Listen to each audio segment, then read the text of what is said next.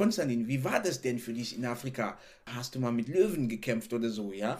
äh, wo ich gedacht habe, äh, Junge, ich weiß nicht mal, wie ein Löwe aussieht, ja, in echt. Ne? Wow. Hallo ihr Lieben, willkommen zur Folge 9 auf Afrikaner, dem Podcast, der das Narrativ schwarzer Menschen verändert und Brücken baut. Ich bin Julie Chidibu, eure Gastgeberin und freue mich, dass ihr reinhört. Mein Gast heute ist Konstantin Verhum aus Kamerun, der mit 18 Jahren nach Deutschland kam und nun für seinen Arbeitgeber ganz Europa vertritt als One-Man-Show. Konstantin liebt es zu lachen und wer mich kennt, weiß, dass Lachen zu meinen Lieblingstätigkeiten gehört und ihr könnt euch vorstellen, dass ich das Gespräch entsprechend genossen habe. Unsere Themen zentrieren sich um Dinge, die schwarze und weiße Menschen aus der Kolonialzeit und Sklaverei beibehalten, also geerbt haben und wie sich dieses Erbe in vielerlei Hinsicht in unserem Verhalten widerspiegelt. Konstantin ist aber auch ein tolles Beispiel dafür, wie die Weitergabe dieses Erbes gebrochen werden kann und wie man von Kindesalter bewusst gesunde Verhaltensweisen aufbauen kann, die zum Erfolg führen. Sehr spannende Themen. Viel Spaß beim Reinhören.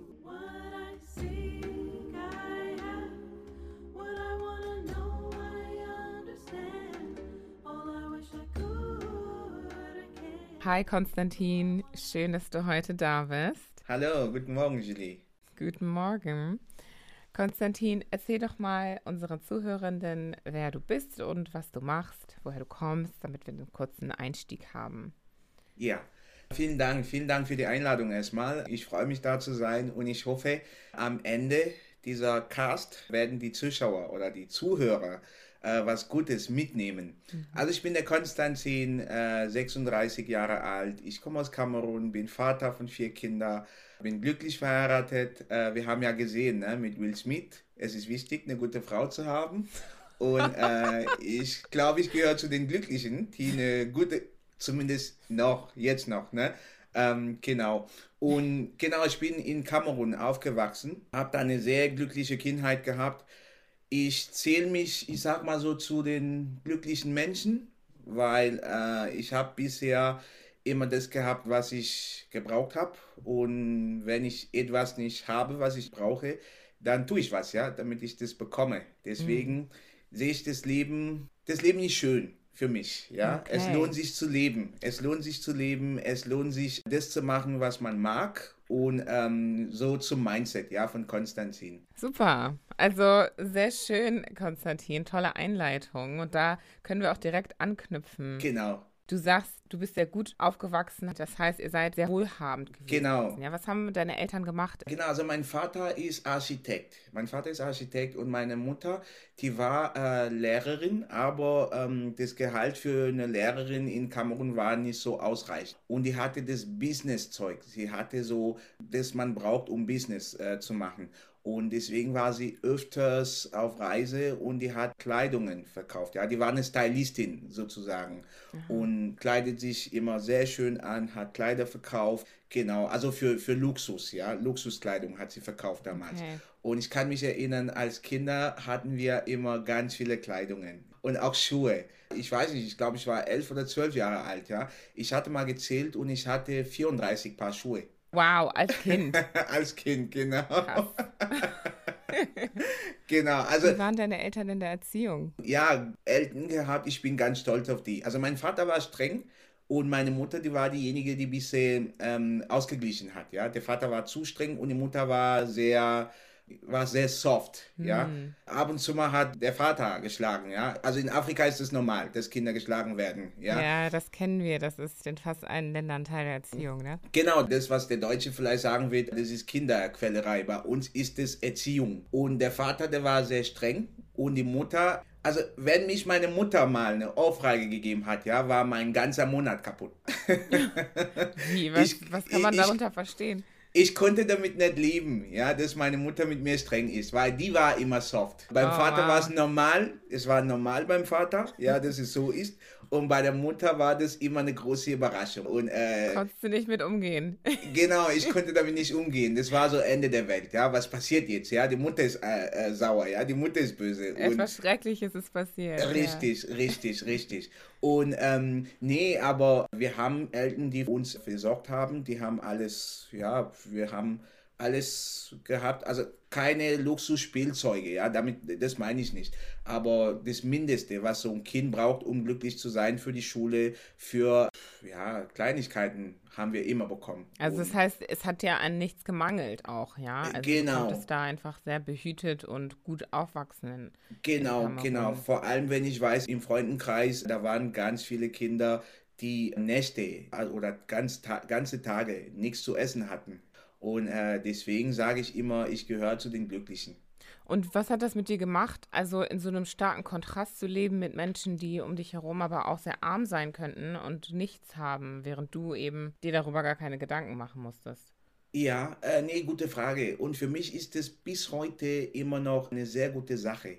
Also beide Welten kenne ich. Luxuswelt heute auch noch. Ich lebe heute ein bisschen luxuriös, gebe ich mal zu.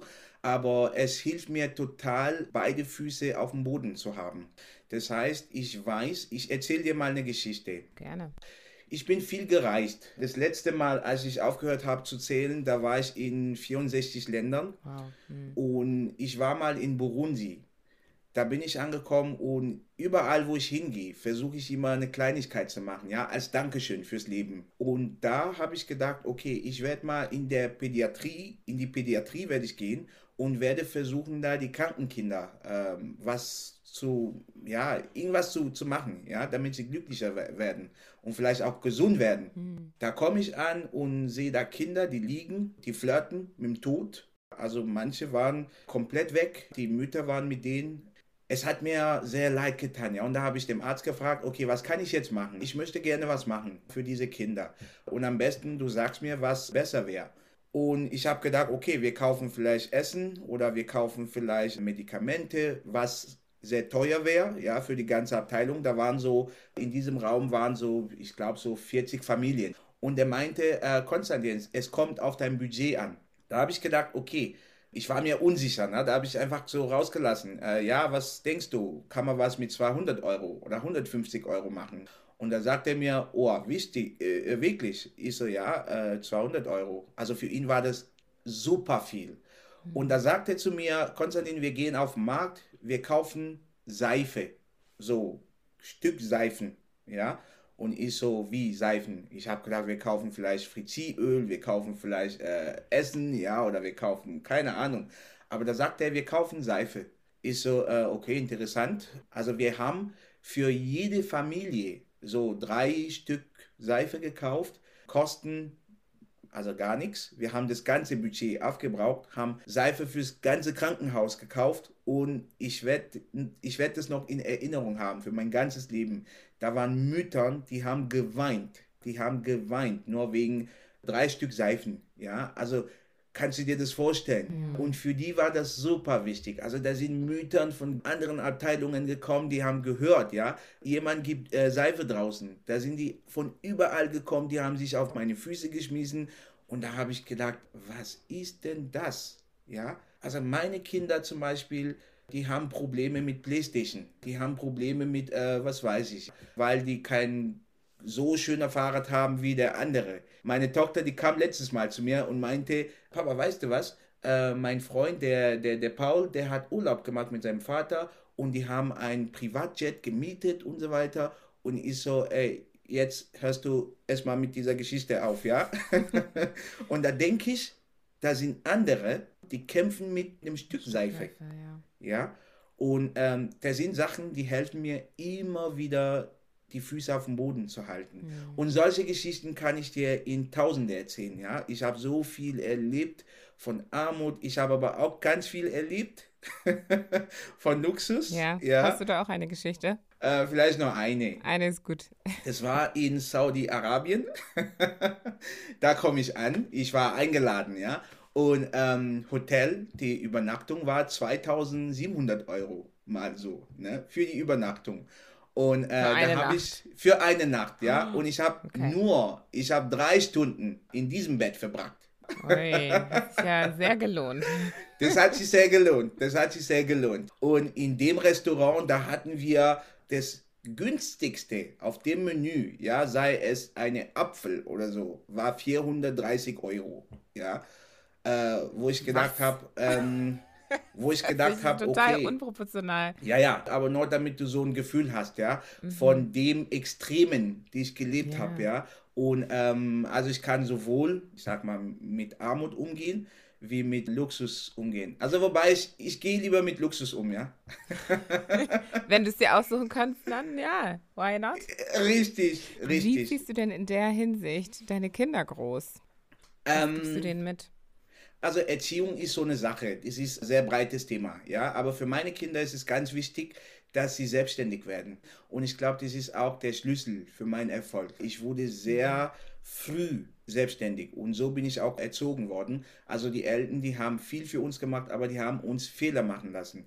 Die haben uns Sachen erleben lassen. Was meinst du damit? Ich gebe dir ein Beispiel. Meine Kinder lasse ich zum Beispiel alleine auf den Spielplatz gehen. Manche werden sagen, das ist gefährlich für die Kinder. Wie alt Kann ich verstehen. Ähm, die, die größte ist zehn Jahre und okay. die jüngste ist fünf Jahre. Das äh, heißt, zehn... die alle würdest du dann einfach ja, draußen spielen lassen, weit genau. weg von euch zu Hause oder könnten die theoretisch kurz ja, reinlaufen? Nee, da habe ich keine Ängste, weil Kinder, wenn sie miteinander spielen, das ist die beste Gelegenheit für die Sozialkompetenzen zu, zu bilden, ja. Mhm. Und wenn Kinder nur zu Hause mit den Eltern sind, da lernen sie nicht viel. Ja, also meine Kinder können nicht viel mit mir lernen.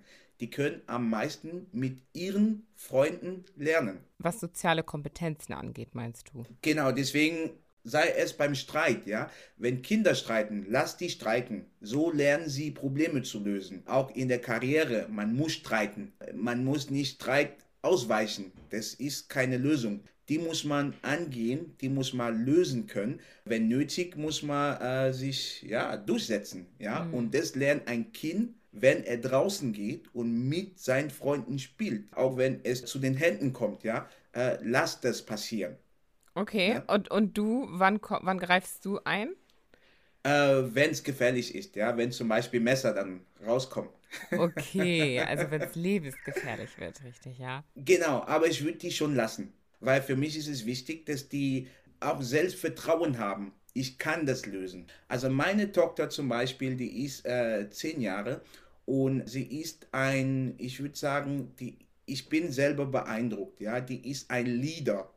Sie kann führen, die kann Sachen organisieren, die kann Ruhe behalten und das liegt aber einfach daran, dass ich sie schon mit ein Jahr oder zwei Jahren so erzogen habe, ja. Und das merkt man. Das merkt man auch in der Gruppe. Auch die Klassenlehrerin bei, bei Elterngesprächen. Das, das erwähnt sie immer. Vieles ja? davon hat sie dann ja auch bei dir bzw. ihren Eltern abgeguckt oder von ihm mitgenommen, oder? Äh, das kann natürlich sein. Ja, bestimmt. Ja, bestimmt. Weil äh, ich meine, wir sind das Produkt von der Umgebung, ja. Und die Umgebung fängt zu Hause an. Ja. Und, ähm, was tust du denn konkret, um diese Selbstständigkeit bei ihr aufzubauen? Was ich mache, ich bin mir sehr bewusst, was man braucht, zum Beispiel für die Karriere, um, ich sag mal so, erfolgreich zu werden. Man muss sich durchsetzen können, man muss seine Meinung äußern können, ja. man muss mit sich auch fair sein wer führen möchte, soll in der Lage sein, Aufgaben zu delegieren, ohne Ängste zu haben, du magst es oder du magst es, ja.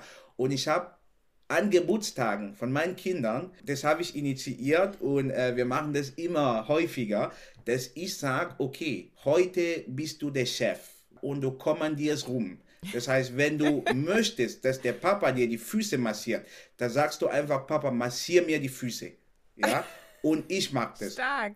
Genau. Und die haben so viel Spaß dran, wenn die, wenn die merken, okay, heute bin ich der Chef. Und so lernen sie Sachen zu delegieren, ja. Mhm. Aber sie werden dadurch nicht eingebildet, weil ich versuche immer so ein gewissen Rahmen zu behalten. Ja, ja ich wollte gerade fragen, wie setzt du denn Grenzen? Also, dass die dann, ne, wie die menschliche Natur eben ist, dass man so ein paar Sach Sachen genau. ausnutzt. Genau. Nee, also das ist ein Mix von vielen Sachen. Also ich kann darüber äh, tagelang erzählen, aber für mich ist wichtig diese Autonomie und ganz wichtig auch, sei nützlich. Warte nicht, dass ich dir sage, was du machen sollst. Wenn du siehst, keine Ahnung, das Wohnzimmer ist dreckig, dann mach doch einfach sauber. Ja, ich gebe dir ein Beispiel. Gestern war ich in einem Meeting, ich kam raus und habe kurz meine Kindern gesagt, oh, heute ist ein langer Tag.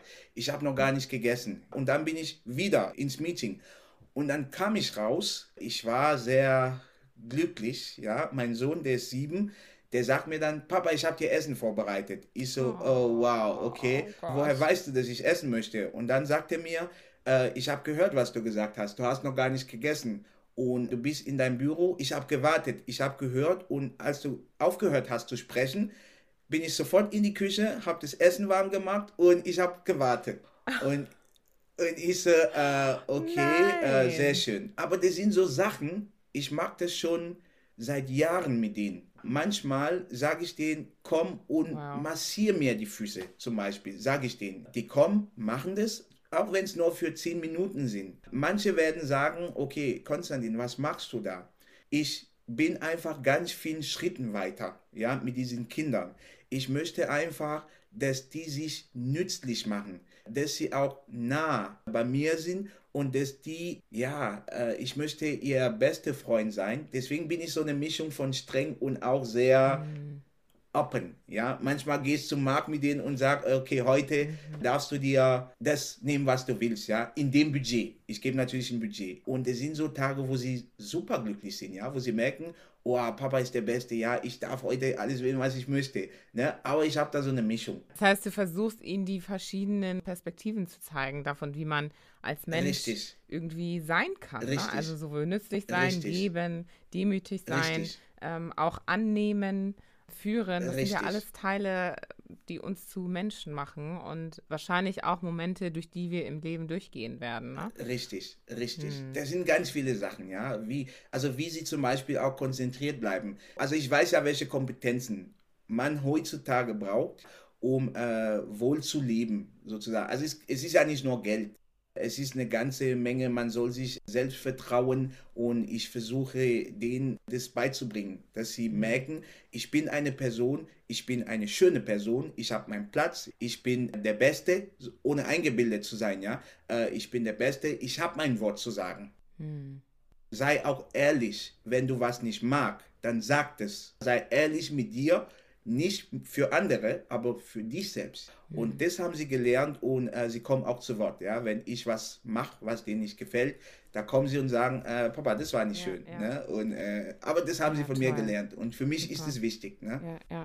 Was ich sehr, sehr schön finde, ist die Balance zwischen Eigenständigkeit und eigener Entscheidungsfindung mit dem Aspekt von dienen, genau. anderen nützlich sein und einen Mehrwert bieten. Genau. Egal wie alt man ist, man ist nicht zu schade oder sich nicht zu schade zu dienen. Mhm. Und die Kinder registrieren es Richtig. nicht als etwas, das nur die Jüngeren oder die Richtig. Schicht macht, sondern es ist etwas Schönes und gehört zum Leben dazu. Richtig. Wirklich toll und sehr gesund, wie ich finde. Vielen Dank. Kommen wir mal zurück auf deine äh, Kindheit auch und wie du aufgewachsen bist weil du ja auch äh, lange Zeit in Kamerun gelebt hast, bevor ja. du nach Deutschland gekommen bist. Du sagtest, du hast äh, dein Abitur gemacht ja. und wolltest ja Arzt werden, bist du aber nicht. Wie ist das verlaufen? Ähm, ja, also Arzt wollte ich immer werden. Also ich habe ja gesagt, wir werden von Eltern beeinflusst. Ich bin so eine Mischung von meinem Vater und meiner Mutter, also eine ganz gute Mischung. Mein Vater, was der so hat, was ich sofort mitnehmen würde, ist diese ähm, Action. Das ist ein Mensch, der ist immer in Action. Der muss immer was machen. Und hm. so bin ich auch.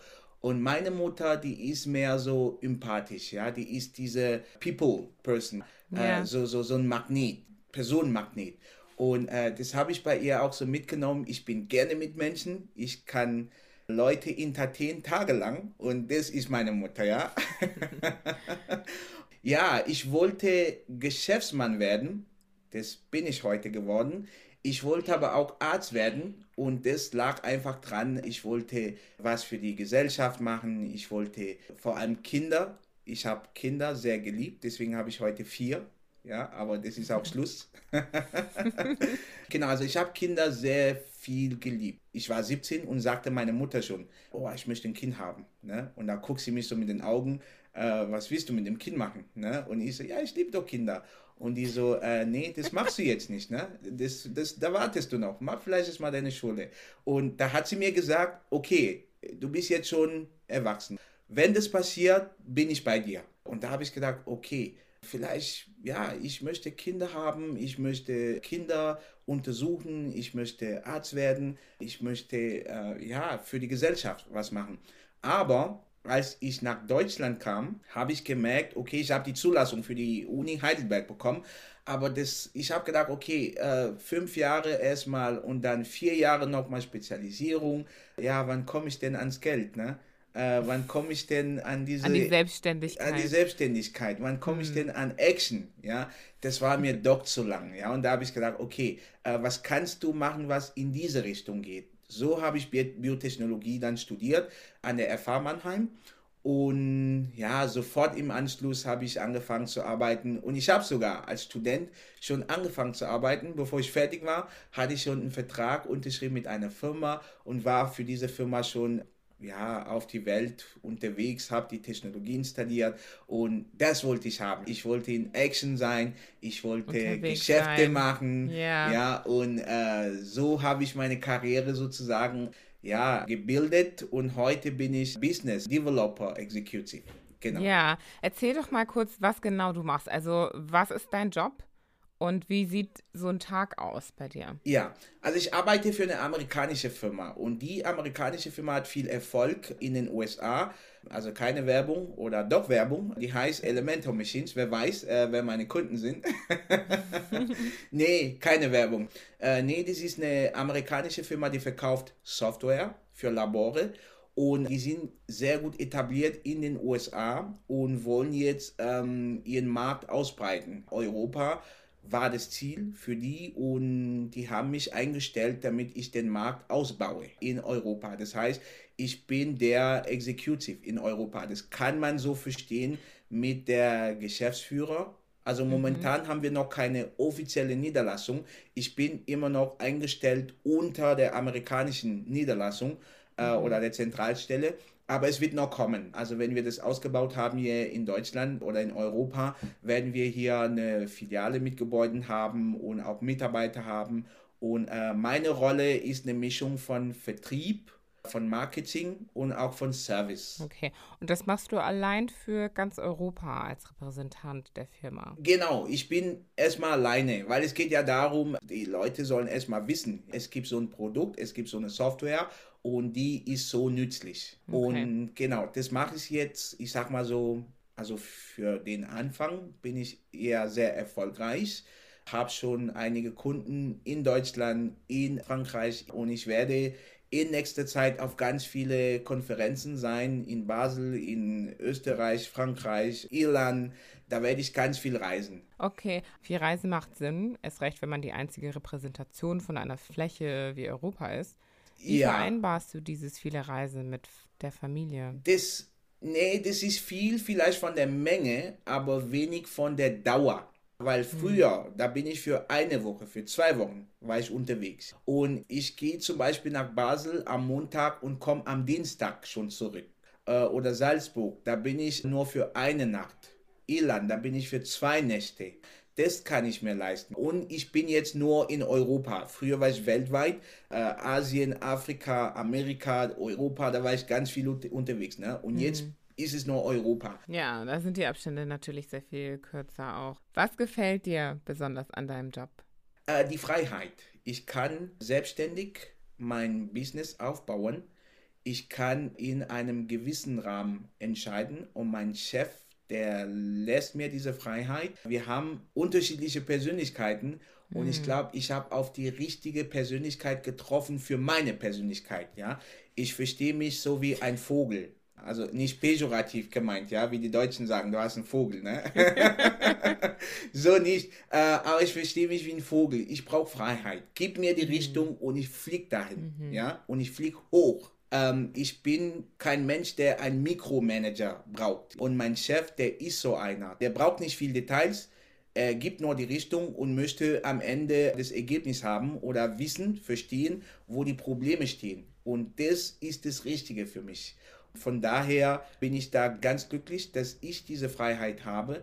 Und ich bin ja im Vertrieb und ein Vertriebsmensch, klar, die Zahlen, ganz wichtig. Ich bin dadurch vertrieben, dass ich meine Zahlen erreichen kann oder auch nicht.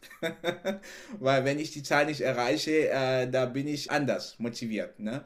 Und muss halt Strategien überlegen, um an mein Ziel zu kommen. Das heißt, mein Tag ist Strategie überlegen mit Social Selling und Vertrieb ist heutzutage anders geworden. Man vertreibt nicht mehr face to face, ja, man ist nicht mehr persönlich. Mhm. Von daher muss man viel kreativer werden mit den Technologien, ja. Genau. Was hast du in diesem Bereich anders gemacht? Ich gebe dir mal ein Beispiel. Man schreibt E-Mails, ja, und stellt sich vor und so weiter. Aber heute ist es schwieriger geworden, weil viele bekommen E-Mails und das ist nicht mehr persönlich. Ja. Deswegen muss man immer ein Mittel finden, um ein Rapport zu bilden. Ich stelle mich vor, nicht per E-Mail, sondern per Video. Das heißt, in meiner E-Mail gibt es einen Link oder so, so, so einen Button ja, mit einer Animation. Da kannst du draufklicken und da siehst du mich und da hörst du mich. Hm. Ja, und das ist persönlicher, wie eine E-Mail zu bekommen von jemandem, du hast nie gehört, du weißt nicht, wer wie der aussieht, du weißt nicht, wo der ist, du weißt nicht, wer der ist.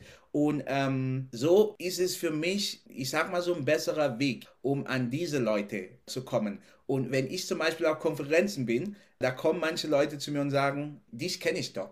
Also ich kenne die Person nicht, ne?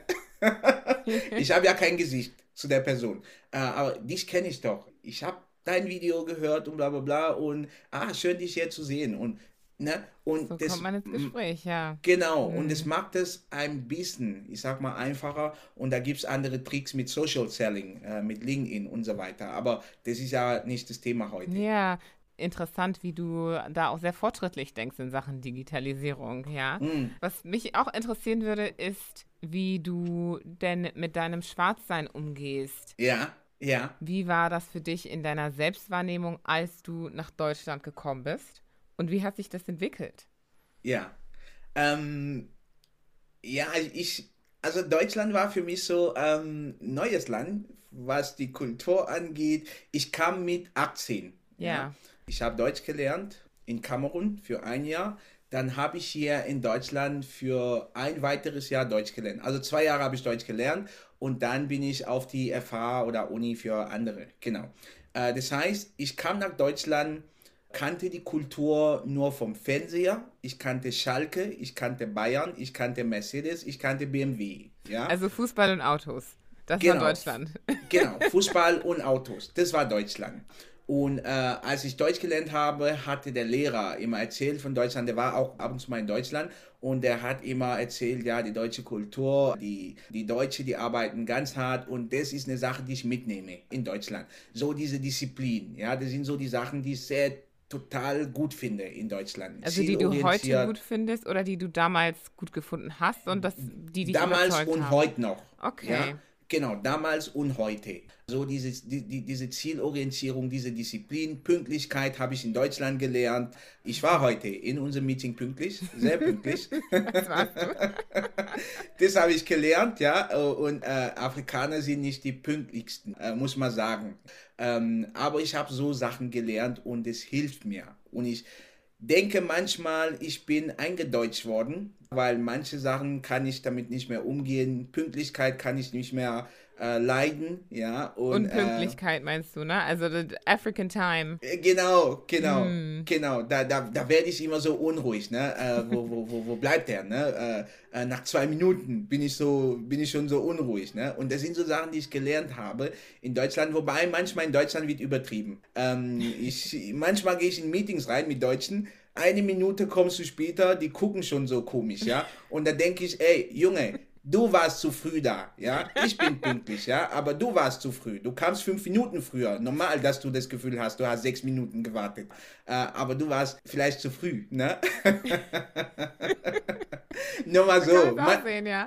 Ja, ma ma manchmal sollten die Deutschen vielleicht auch ein bisschen relaxed sein. Äh, aber das ist auch der Vorteil der afrikanischen Kultur. Wir sehen nicht alles so extrem. Ja, wir können auch relaxed bleiben. Aber zurück auf deine Frage. Ich kam nach Deutschland und dann habe ich gedacht, okay, warum haben die Leute immer so eilig? Ich war an der Train Station und da denke ich, da wirst du mich lachen. Bin ich gespannt. Ich, ich kam erstmal im Dezember an, im Winter. Mm. In Kamerun im Dezember ist es Hochsommer. Ja? Mhm. Das heißt, da hat man um die 37 Grad. Ich kam an in Frankfurt am Flughafen mit einem T-Shirt an. Da hat sich keiner drauf vorbereitet. Da, nein, die Euphorie war so groß, ja, da hat mich keiner vorbereitet, ja. Aber sei beruhigt, mir war nicht kalt, ja. Ich hatte genug Wärme von Afrika. Ne? ich kam an und dachte, äh, okay, die sind hier alle warm angezogen, ne? Und ich war da mit meinem, mit meinem Trikot und da haben mich Leute so blöd angeschaut, ne? Was macht er hier? Hatte sich hier verloren, ne? Aber ich war so gespannt, ne? Ich habe da die Taxis gesehen, Mercedes-Taxis, wo ich gedacht habe, wow, das ist das Land. Wie kann man Taxi fahren mit Mercedes? Ich gebe dir so mal meine ersten Eindrücke, ja? Die waren sehr schön, wo ich gedacht habe, Taxi als Mercedes, also solche Autos bei uns, das sind Präsidentenautos. Und hier werden sie Taxi gefahren. Äh, ja, und dabei und da, warst du ja auch, wie du gesagt hast, eher Luxus gewohnt schon, ne? Also, genau, richtig, ja. richtig, richtig. Und da habe ich gedacht, okay, wenn Leute hier mit Mercedes ein Taxi fahren, dann heißt es, ich kann vielleicht später Maybach fahren, ja? das waren so meine Gedanken, ja? das waren so meine Gedanken. Aber du merkst, du wirst ja merken, bei mir, es spielt sich alles mit dem Mindset. Mhm. Äh, ich hatte von Anfang an schon so ein positiver Mindset. Okay, es ist möglich hier. Ich wusste ja gar nicht, ja, solche Taxis, das sind ja große Unternehmen, weil bei uns in Kamerun Taxifahren, das ist eher für, ich sag mal so, für Leute, die durchs Leben kämpfen. Das ist ja kein Luxusjob. Und hier wusste ich ja gar nicht, das ist eher Luxus, ja, das ist eher unternehmerisch. Und ja, das war erstmal so das Erste. Ich war an der Train Station, habe Leute gesehen, die rennen. Ich ging auf die Sprachschule, ja. Ich sehe Leute, die rennen und da denke ich mir, okay, vielleicht ist hier was gefährlich. Ich muss auch, auch rennen. ich habe angefangen zu rennen und da habe ich, da hab ich gedacht, ich, also die rennen alle durch den Tunnel und jeder nimmt einen Ausweg. Jeder nimmt einen Ausweg und da denke ich, okay, wo gehe ich jetzt hin? Ne? In Afrika, wann siehst du Leute rennen? Die haben Zeit, ja? Die haben Zeit. Es stimmt tatsächlich in der Regel und natürlich verallgemeinert gesagt, eigentlich nur, wenn etwas Gefährliches naht. Ja, ne? Ja, ja. ja ne? Mhm. Also, wann siehst du alle Leute rennen? Richtig, ne? Vielleicht, wenn was brennt, ja, mhm. oder es ist ein Hund irgendwo, ja, und der will beißen, da fängst du an zu rennen natürlich, ne?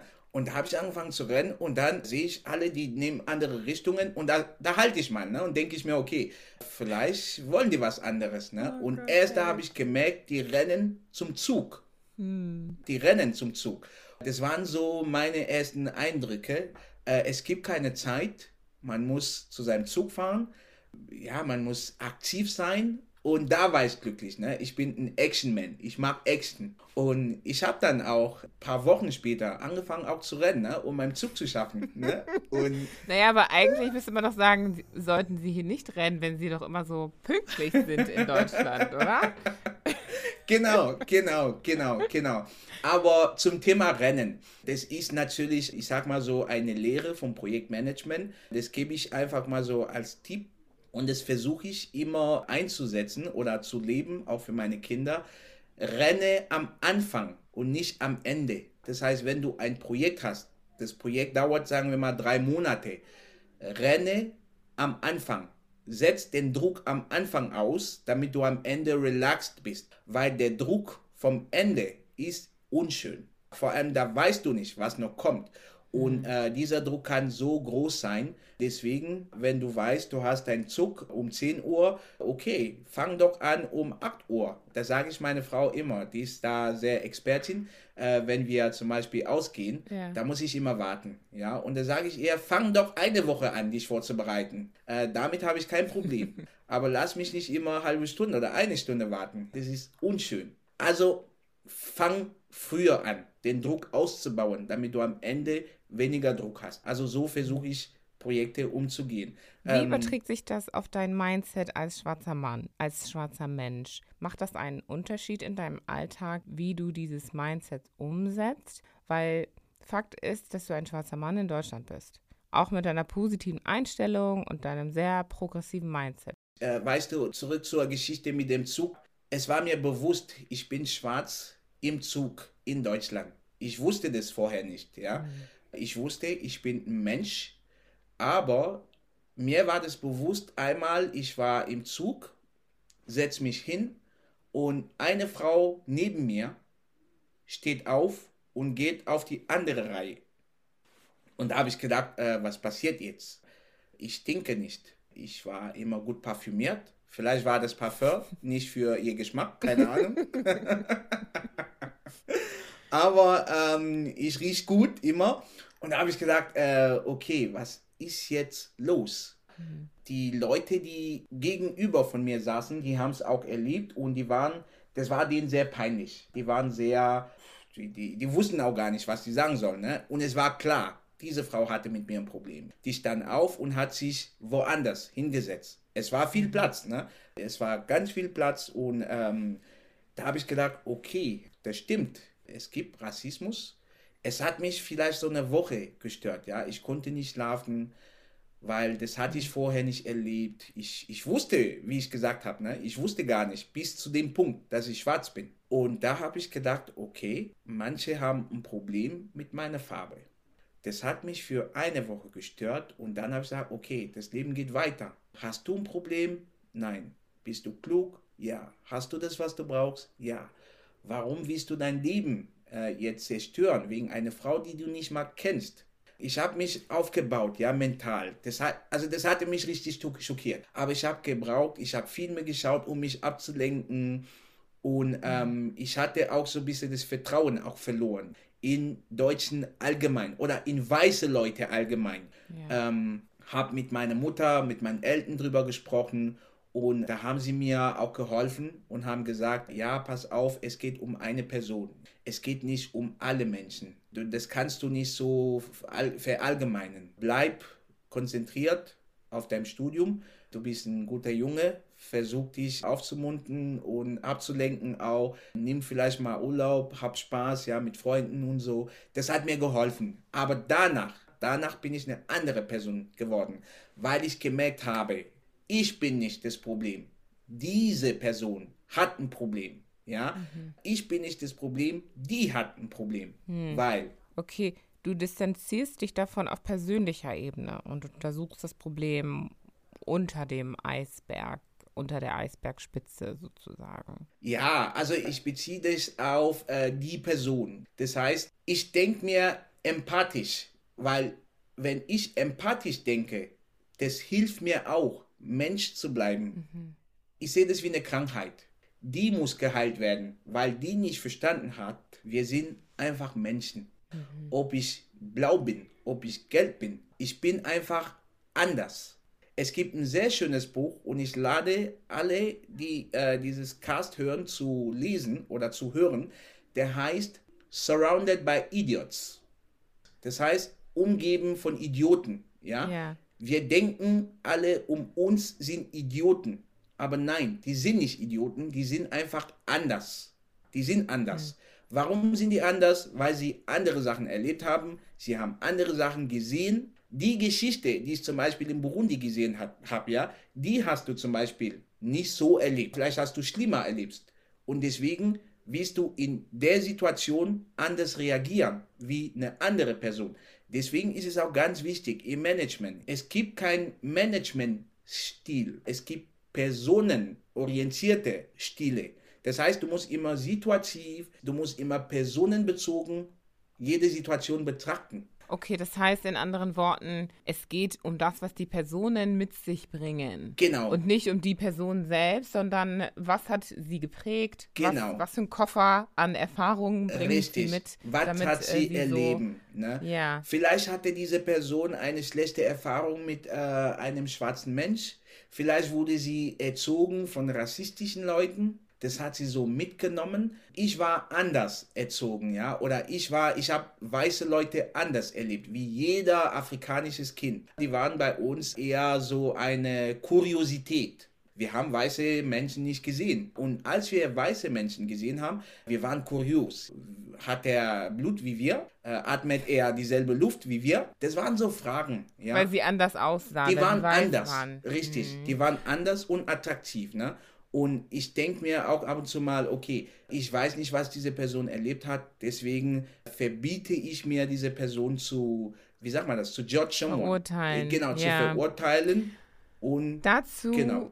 ja, es ist total verständlich, wenn man sagt, okay, Andersartigkeit weckt Neugier. Aber weiße Menschen haben Mhm. diese Neugier in eine Klassifizierung umgewandelt. Also die Einteilung von Gut und Böse, stark und schwach und Ja. so weiter. Es blieb also nicht in, bei der Neugier, die du beschreibst, und Ja. ist sie ja heute auch nicht nur geblieben, was wiederum dazu geführt hat, dass sich diese scheinbare Überlegenheit von weißen Menschen ja, in die Neugier der schwarzen Menschen übertragen hat. ja, Sprich, man denkt so, oh, das sind die Weißen, die haben sicher Geld oder sind reich oder intelligent oder schön, ne? Wie äh, du das gerade gesagt hast. ja. Siehst du da nicht auch diese Diskrepanz, die eben nicht nur mit Anderssein weckt Nee, Neugier ich, ich, abgetan ich verstehe ganz kann? genau, was du meinst, ja. Und es gibt einen Grund. Es gibt einen Grund dafür. Bei uns in Kamerun, wir haben immer so gedacht, okay, der weiße Mensch ist stark, der kann alles. Genauso wie die Chinesen. Wir haben diese Shaolin-Filme, die sieben Shaolin-Master. Die haben unsere Kindheit geprägt. Oder Turtles Ninjas haben wir gesehen, ja. Was steckt denn dahinter? Pizza verkaufen, ja, das weiß keiner. Aber als ich nach Deutschland kam, das erste, was ich essen wollte, war Pizza. Äh, einfach, weil ich als Kind sehr viel Turtle Ninja gesehen habe und Ja. Pizza und Lasagne. Da sieht man, wie stark das, was man in den Medien sieht, eine auch sehr prägt. Ne? Richtig. Das erste Mal, wo ich in China war, war ich überrascht. Ich, ich habe gedacht, okay, wie alle Chinesen, die sind doch Jet Lis oder Bruce Lis, ja. Äh, warum war das so geprägt? Weil wir das gesehen haben. Und man sieht ganz viel Schönes von Europäer. Man sieht ganz viel Schönes von Amerikanern in Filmen, ja. Äh, Jack Bauer, diese Serie, da denkst du, Amerikaner, die sind alle Jack Bauer, ja, die können alles lösen. Mit der Chloe, ja, die alles IT-mäßig lösen kann. Da denkst du dir, okay, der Amerikaner ist der Beste auf der Welt. Weil die verkaufen das. Was verkaufen Afrikaner nach außen? Gar nichts. Ja? Und das, was verkauft wird von Afrikanern, ist mehr diese Armutssache. Äh, diese ganzen ONGs, die äh, Wasser hier äh, geben, die Armut hier kämpfen, die Geld hier geben und so weiter. Das also was, das, was über die Afrikaner gezeigt richtig, wird, meinst du? Richtig. Mich hatte mich mal ein äh, Kommilitor gefragt von der Uni. Konstantin, wie war das denn für dich in Afrika? Hast du mal mit Löwen gekämpft oder so, ja? äh, wo ich gedacht habe, äh, Junge, ich weiß nicht mal, wie ein Löwe aussieht, ja, in echt. Ne? Wow. Aber, aber ja, da, da, da habe ich, hab ich gedacht, oder ein anderer, der hatte mich mal gefragt, aber da hatte ich schon einen Tipp von einem großer Bruder von mir. Äh, mich hatte mal jemand gefragt, wie, wie lebt ihr da so? Gibt es überhaupt Häuser und so, ne? Und da habe ich gesagt, nee, wir leben alle in Bäumen, ja? Und, der, und, der, und, und, und, und da habe ich ihm gesagt, der deutsche Botschafter, kennst du, ne? Der, der Botschafter von Deutschland, der Weiße, Deutsche, der hat den größten Baum, ne? Und da hat er gesagt, äh, ja, wie? Wie kann das sein? Wie, der hat den Deutschen. Ich so, ja, wir leben doch in Bäumen. Was glaubst du, wo der lebt? Glaubst du, der ist in dem Haus und wir in Bäumen oder was, ne? Aber weißt du, Ah, Julie, ich ich, ich kann die nicht blamieren, weil die sehen nur das.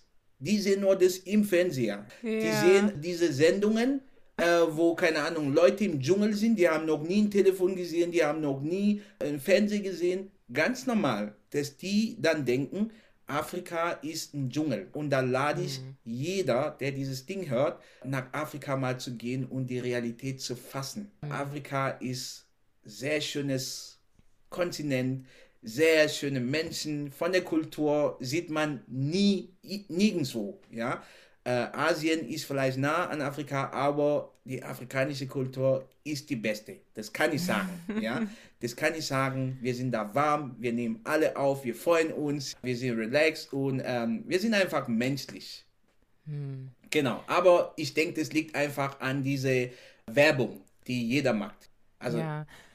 Wir hatten ja auch über die Selbstdarstellung von schwarzen Menschen mhm. gesprochen. Und du hattest auch eine sehr bestimmte äh, Position oder Meinung in ja. Bezug darauf, wie wir uns präsentieren und wahrgenommen werden. Kannst du da nochmal erklären, was dir wichtig ist in dieser Selbstdarstellung von schwarzen Menschen in Deutschland? Genau, genau. Nee, ganz wichtiger Punkt. Und da komme ich immer noch auf diese Werbung nach außen. Mhm. Äh, es gibt Schwarzamerikaner und es gibt Schwarzafrikaner. Man mag sogar den Unterschied, wenn du zum Beispiel eine Reise nach USA oder irgendwo, ja, da wird unterschieden Schwarzamerikaner oder Schwarzafrikaner. Wir sind alle Schwarzafrikaner. Ja, was heißt das Schwarzamerikaner? Okay, ich, ich kann das verstehen. Man möchte den Unterschied machen, ich bin Amerikaner oder so. Aber da wirst du auch merken, der Amerikaner oder der Schwarzamerikaner, der fühlt sich übergestellt. Der fühlt sich höher wie der Als Schwarzafrikaner. Der Schwarz. mhm. Und es liegt einfach an dieser Werbung. Der Schwarzamerikaner, der verkauft sich besser nach außen. Auch wenn der gar nichts hat. Manche werden sagen, okay, das ist falsch sein, das ist nicht sich selbst sein. Aber ich denke einfach, das sollte man ernster nehmen, weil es gab eine Studie. Ich erzähle das nur einfach, damit man versteht, wie natürlich das ist. Es gab eine Studie mit Kindern gemacht, Kinder unter zwei Jahre. Kind dargestellt, zwei Bilder dargestellt, eine Person, die schön aussieht und eine andere Person, die unschön aussieht. Und die Kinder sollten zu einem Bild laufen. Zu 95 Prozent sind die Kinder zum schönen Bild gelaufen. Die Schlussfolgerung ist ganz klar. Manche Leute oder fast jeder nimmt uns wahr, je nachdem, wie wir aussehen, was wir reflektieren. Mit schön aussehen heißt, meine ich jetzt nicht dieses luxuriös anziehen, ja, mit Gucci oder Prada. Nein, aber äußerlich musst du attraktiv sein. Da musst du, äh, ich sag mal, sauber angezogen sein, ja. Deine Frisur muss rangiert sein. Deine, keine Ahnung, äh, wenn du ein Make-up hast, ja, für Frauen, okay, dann mach das so, wie Leute das auch, ähm, dass man dich ernst nimmt dass man weiß, du bist präsent, man möchte mit dir sprechen, weil so wie im Vertrieb, man kauft nicht zuerst das Produkt, sondern die Person, die das vertreibt. Mhm. Also du hast mich ja eingeladen zu diesem Cast. Ich wäre nicht hier, wäre deine Person nicht attraktiv gewesen. Das kannst du mir mhm. glauben, ja? Oder ich wäre nicht hier, wäre meine Person für dich nicht attraktiv. Mhm. Warum hast du mich eingeladen? Zuerst wegen was Äußerliches, was du gesehen hast. Ja? ja? Ich weiß nicht genau, was du gesehen hast, aber du hast bestimmt was Äußerliches gesehen, wo du gedacht hast, oh, interessant, ich könnte mhm. mit Konstantin sprechen. Ne? Ich habe dich gehört, vom ersten Moment habe ich gedacht, oh, interessant, ja, ich kann meine Zeit ihr schenken. Aber viele denken nicht dran. Und ich glaube, da okay, haben wir Afrikaner ganz viel äh, zu lernen. Wir haben ganz viel äh, dazu zu arbeiten. Okay, das heißt, was du sagst, ist, dass die Art und Weise, wie man wahrgenommen wird, ja. sehr stark davon abhängt, wie man sich präsentiert. Richtig. Von außen. Von außen. Also Richtig. gar nicht mehr darüber unbedingt, wie man im Inneren aussieht, weil man das nicht sieht. Nein, ja, der andere nicht. sieht nicht, was Nein. man fühlt, was man denkt, was man mag oder nicht Nein. mag, Nein. sondern es geht zuallererst um das Äußerliche und dabei nicht immer nur also um so viele verschiedene Faktoren, ne? wie du gerade gesagt hast, es gibt Make-up und äh, Haare Richtig. und Hautfarbe und äh, ne, ist das Gesicht gewaschen, sind die Zähne geputzt. Richtig, ähm, richtig, solche Dinge. richtig, mhm. richtig. Ich meine, so, so wie im Vertrieb, ja, man kauft dich so, wie du dich verkaufst. Verkaufst du dich ja. billig, wirst du billig verkauft, ja. Warum wird Mercedes-Autos so teuer verkauft? Nicht, weil sie unbedingt besser sind, ja, als alle anderen oder iPhones, ja. Warum werden sie so teuer verkauft? Nicht, weil sie von der Leistung besser sind als Samsung oder andere. Hm. Sie verkaufen sich teuer. Ja. Ja? ja. Und diese ja. Darstellung siehst du auch, geh mal in einem Apple Store rein. Du hast ein anderes Gefühl, wie wenn du in einem Samsung Store gehst. diese Darstellung schon vom, am Eingang, vom Personal, wie du empfangen wirst, die stellen sich so groß dar und da bist du schon mental vorbereitet. Also hier werde ich ein paar Scheine lassen, ja. Sprechen wir mal über die kulturellen Unterschiede mhm. in Bezug auf Schwarz und Weiß sein mhm. in diesem Zusammenhang. Mhm. Also Beispiel äh, Locks, ja, die äh, Dreadlocks, die manche Menschen ja. tragen ja. und etwas, was ja auch kulturell im afrikanischen Kontext sehr präsent ist und eine, eine gewisse Bedeutung hat für viele schwarze Menschen, wird aber in Deutschland oft als ungepflegt gesehen. Ja? ja. Du würdest dann sagen, lieber nicht solch eine Frisur tragen, wenn du dich in Deutschland als ernst genommen darstellen möchtest. Mhm. Ich, ich weiß ehrlich gesagt nicht, ob das eine kulturelle Bedeutung hat, diese Haare. Ich würde das mit äh, Jamaika verbinden, aber das ist eine Religion im jamaikanischen Sinn, äh, Bob Marley und so weiter, da kenne ich mich nicht aus, aber das hat was mit Resistenz. Also diese Religion hat was mit Resistenz, ist auch sehr negativ, was viele nicht wissen. Das hat sehr viel mit ja, Resistenz, Menschen umbringen und so weiter, um Freiheit zu gewinnen und so weiter. Ob das mit Afrika, afrikanische Kultur was zu tun hat, bezweifle ich. Äh, vielleicht haben wir das irgendwie eingekauft, ja, und sagen, das ist jetzt was für Afrikaner. Das glaube ich nicht, ja, das glaube mhm. ich nicht, weil ähm, wenn wir äh, in die Historie sehen, die ganzen, so, so Kwame äh, äh Krumah, ja, von Ghana, die ganzen ja. Erfolgsleute von Afrika, ich kenne keiner, der so Haare hatte. Ja? Mhm. Ich kenne wirklich keiner. Und ich denke, wir haben das eingekauft und haben das zu was Cooles gemacht, ohne zu verstehen, was das überhaupt bedeutet. Ich weiß, was die jamaikanische Kultur bedeutet und ich identifiziere mich nicht damit. Das hat mit mir nichts zu tun. Und ich erzähle dir mal eine kurze Geschichte. Ein Freund von mir, der ist Arzt und wir waren mal Fußball spielen und der hatte so eine Frisur. Also das war richtig das ist gewachsen, ja. Das war stark am Wachsen.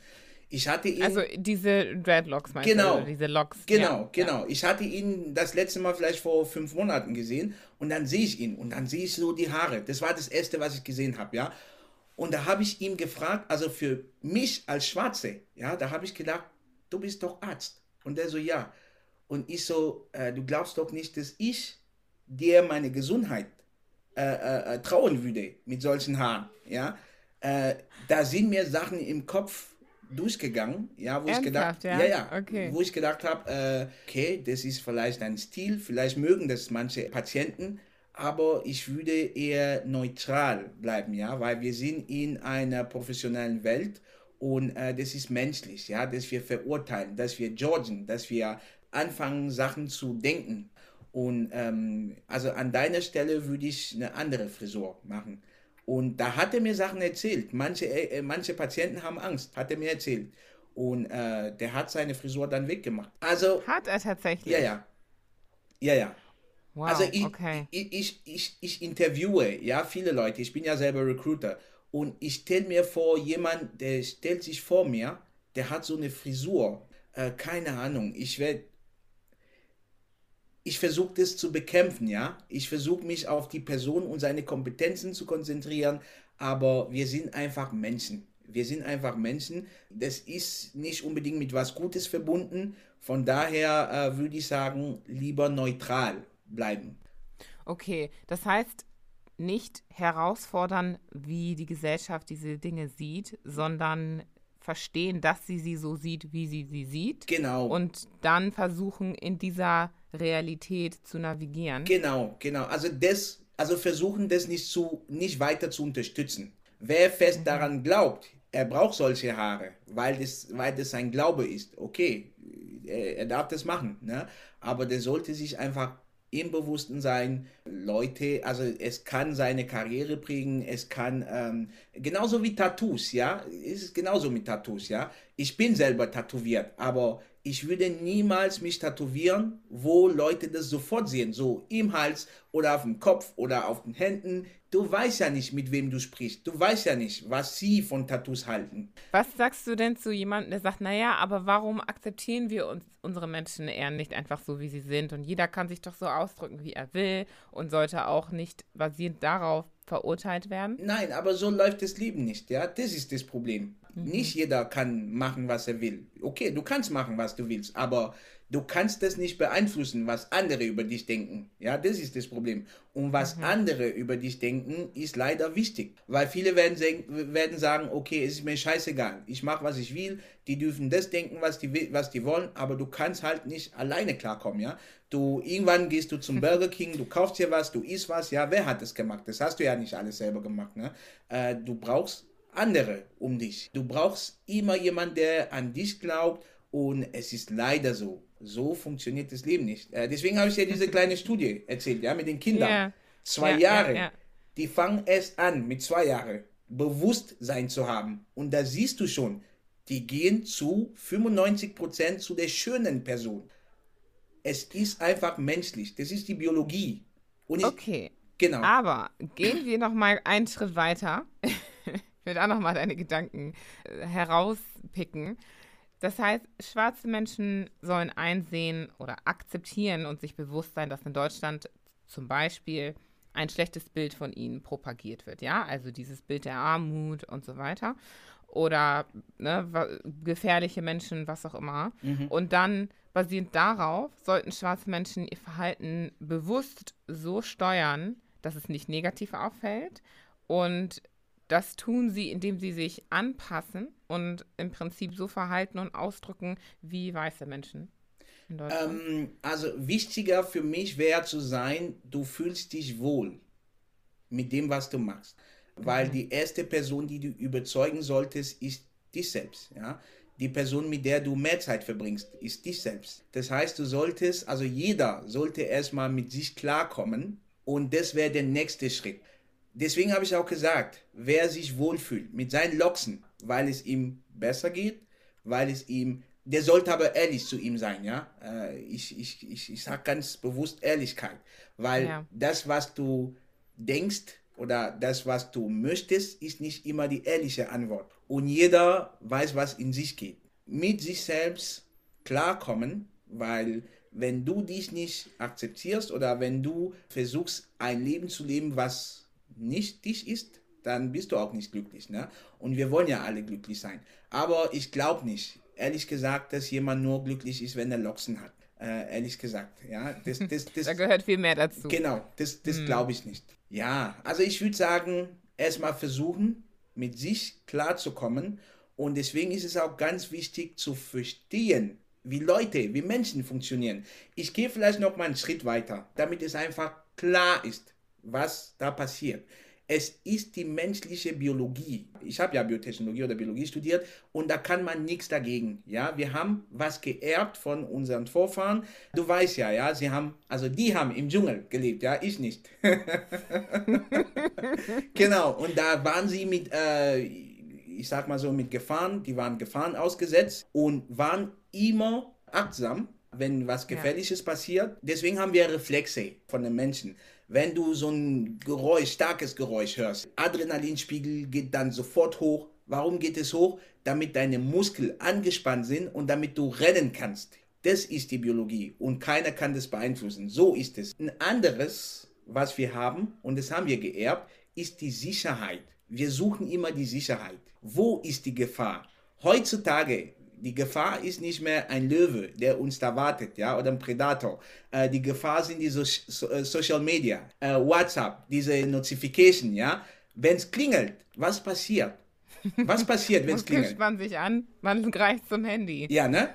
Du fühlst dich so wie in Gefahr, ja. Ich möchte, ich möchte sehen, ja, was, was passiert.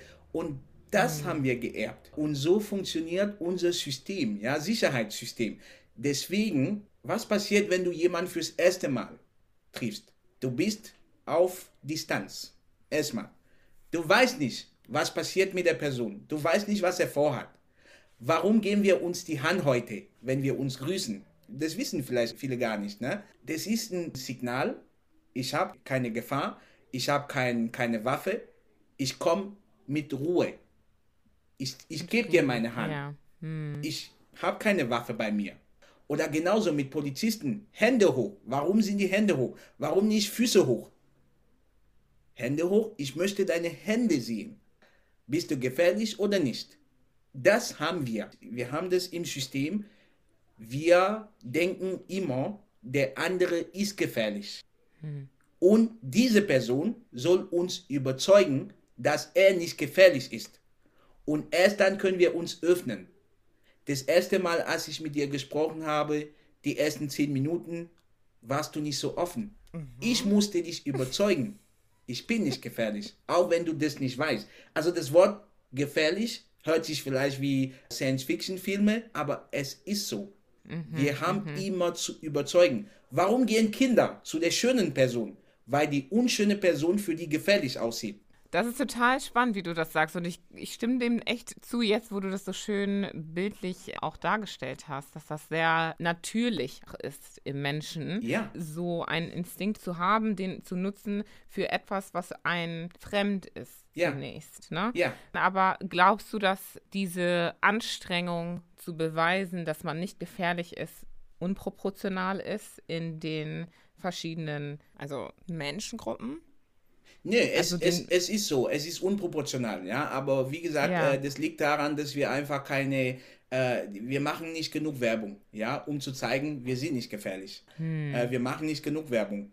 Und das kann man auch. Und verlassen uns, und verlassen uns, sorry, äh, hier darauf, dass über uns gesprochen wird, statt dass wir über uns richtig, selbst sprechen. Richtig, richtig. Hm. Warum denken wir, der weiße Mensch ist ganz stark? Warum denken wir, der weiße Mensch kann alles machen? Weil wir sehen, was die machen. Die machen Werbung. Ja. ja? ja. Der Elon Musk, der hat diese Gigafactory da in Berlin gemacht. Das weiß jeder, was der macht. Der hat Twitter gekauft. Das weiß jeder, was der macht. Was weißt du über Dangote? Mhm. Nicht viel. Du weißt, der macht Zement. Du weißt, der macht Zucker. Aber wissen Europäer über ihn? Ganz wenige. Warum? Mhm. Ja. Um ihn gibt es keine Werbung. Und das finde ich schade. Solche gibt es ganz viele in Afrika, aber die sollten diese Werbung machen, weil der Elon Musk als CEO oder der, der, der Zuckerberg, die stehen auch an die Front, ja, und machen diese Werbung. Aber wir machen das nicht. Ich sehe immer Afrikaner, die sagen, ja, lieber, man weiß nicht, was ich mache. Viele würden dir sagen, für so einen Podcast, ich möchte über mich nicht erzählen, aber das ist Schwachsinn. Das ist Schwachsinn. Ich habe keine Angst zu sagen, ich fahre eine S-Klasse. Weil, wenn andere das hören, dann denken sie auch, okay, ja, der sieht aus wie ich. Das heißt, es gibt eine Hoffnung. Mhm. Ich möchte wissen, was macht der Konstantin? Wie ist sein Werdegang? Was hat er für eine Karriere? Was hat er für Ausbildungen? Vielleicht komme ich auch dahin. Okay, der Konstantin, der ist Unternehmer, der hat das gegründet, der, der hat äh, hier diese Erfolge gefeiert, der hat da gescheitert und so weiter. Wir sollen das erzählen, ohne Angst zu haben. Weil wenn wir das nicht erzählen, dann erzählen das andere für uns, ne? Mhm. Und die erzählen es dann wahrscheinlich nicht so, wie wir wollen, dass sie es erzählen, beziehungsweise wie es vielleicht der Wahrheit entspricht. Klar, könnte man sagen, genau. oder denen unterstellen, sie wollen es nicht. Man könnte ihnen aber auch unterstellen, sie wissen es nicht besser, weil sie auch nur Richtig. die Infos nutzen, die sie bekommen genau. oder haben. Genau. Also mhm. wenn die das erzählen, so werden ganze Villas zu Bäumen, ne? Wie ist es mit dem Thema Unwissen? Ja, also es gibt ja, wir haben ja vorhin darüber gesprochen, dass Neugier, ne, Andersartigkeit wirkt Neugier und manche Leute stellen dir diese Fragen von wegen ne, Bäume und so weiter. Wo wohnt ihr? Wie seid ihr hergekommen? Findest du nicht, dass es in der heutigen Zeit keine Entschuldigung mehr ist, ignorant zu sein in der Hinsicht? Auch für weiße Menschen. Und äh, ja. ne, es gibt nämlich auch genug schwarze Menschen, die sagen, naja, come on, es gibt so viele Ressourcen, gerade ihr als weiße Menschen müsstet es besser wissen. Ja. Ähm, warum sollen wir jetzt dieses Verständnis haben ja. äh, für so ein Unwissen? Ja. Nee, also Ignoranz ist Luxus. Ja, es gibt nichts Teures als Ignoranz. Ja, es gibt nichts Teures. Warum sagst du das? Ähm, weil, ähm, also um einfach in dem äh, das zu bestätigen, was du sagst. Ne? Es ist kein es ist ein, kein Argument mehr. Ich wusste es nicht, weil die Info ist heutzutage verfügbar. Ja, ein, ich sag mal, ein weißer Mensch, der nicht weiß, in Afrika gibt es keine Löwen, die rumtanzen, ja, oder rumspielen und, äh, und Hunger haben, der ist einfach unterinformiert. Entweder der hat kein Interesse in Afrika, es kann ja auch sein, ja, ja. oder ähm, er hat einfach wenig Touchpoints mit Afrika. Das kann auch sein. Aber ähm, heute ist die Info verfügbar. Ja, mit sozialen Medien haben wir heutzutage die Möglichkeit, alles zu wissen, was passiert. Und es gibt ja einen Spruch, einen schlechten Spruch, was Afrikaner angeht. Wenn du die Wahrheit ein Afrikaner verstecken möchtest, dann steckt diese Wahrheit in einem Buch. So, so heißt es. So um zu sagen, Afrikaner lesen nicht. Ne? Äh, das stimmt. Wir lesen nicht viel. Das hat aber auch einen Grund. Es hat äh, einfach mit Sklaverei und so zu tun. Ne? Man wollte nicht dass Afrikaner von der Sklaverei, weil das hat unsere Kultur sehr viel geprägt. Ja? Dieses Kinderschlagen, es hat nichts mit Afrika. Das ist so eine Erbe ja, von der Sklaverei. Äh, die Eltern, die wurden geschlagen, ja, einfach damit sie anständig bleiben, damit sie äh, gehorsam bleiben. Genau. Und äh, so haben wir das gelernt, ja, Kinder zu schlagen. Das hat nichts mit afrikanischer Kultur. Wir haben es geerbt. Und wir geben es immer weiter an die Kinder. Deswegen hier ein Appell an die Eltern, versuchen das zu unterbrechen. Es gibt andere Mittel, wie man ein Kind mhm. erzieht, ohne zu schlagen. Für meine Kinder zum Beispiel, es reicht, ja, dass ich denen sage, okay, ich bin nicht mehr dein Kumpel. Da ist äh, denen ihr Tag schon kaputt. Äh, ich muss nicht schlagen. Und wir haben so viele Sachen geerbt, wo ich mir denke, Afrikaner, die sollten erstmal versuchen zu verstehen, warum ist es so? Warum schlägt man in Afrika? Äh, warum traut man sich nicht in Afrika? Äh, Leute, die sagen, wenn du glücklich leben möchtest, solltest du versteckt leben. Das ist Schwachsinn. Es liegt einfach daran, als Sklave wurden die erzogen, du solltest dich verstecken. Lass dich da nicht blicken, lass dich nicht zeigen. Und deswegen sind viele Afrikaner auch noch heute da ein bisschen schüchtern. Ja, sie wollen sich nicht zeigen. Und wir haben das auch von Eltern. Gerade in der Anwesenheit auch von weißen Menschen. Genau, ja, ne? genau, mhm. genau. Mhm. Also das ist nicht zu unterschätzen. Genau. Ich kann mich noch erinnern, ja, als Kind ist auch nicht lange her, ne? Also für meine Generation und ich kann hier für meine Generation sprechen. So die 80er Jahre, 86 äh, bin ich geboren. Aber da, wo mein Vater mit seinen Freunden war, da durfte ich nicht hin. Ich habe nicht gesprochen, wo mein Vater gesprochen hat, mit seinen Freunden und so. Aber ja. heute, ich kann nicht mal sprechen mit meinen Freunden, ja, weil meine Kinder, die da sind und immer unterbrechen und immer unterbrechen, ja. und ich muss manchmal Pause machen, um zu verstehen, was die sagen. Äh, ich kann mir das mhm. nicht vorstellen, ja, bei meinen Eltern. Ja, das, das, besser mein Vater. Der wurde anders erzogen. Ich kann ihn nicht blamieren, ja. Der hat mich so, oder der hat mir gegeben, was der hatte. Und das haben wir mit, mitgenommen und die Eltern meiner Generation, die das nicht unterbrechen, die geben das einfach weiter. Das geht von Generation zu Generation und so werden wir beitragen, dass Afrikaner sich einfach nicht trauen. Ich durfte meinem Vater zum Beispiel nicht sagen, was ich denke. Ich habe ja am Anfang mhm. gesagt, ja, ich trainiere meine same. Kinder auf Ehrlichkeit. Ja? ja? Sei ehrlich erstmal mit dir. Gefällt ja. dir das nicht? Nur so ein kleines Beispiel. Meine Tochter, die hat eine Freundin, die kommt immer und möchte mit ihr auf den Spielplatz gehen. Da habe ich meine Tochter einfach beigebracht, wenn du nicht auf den Spielplatz gehen möchtest, ja, dann sag ihr, ich möchte gerade nicht.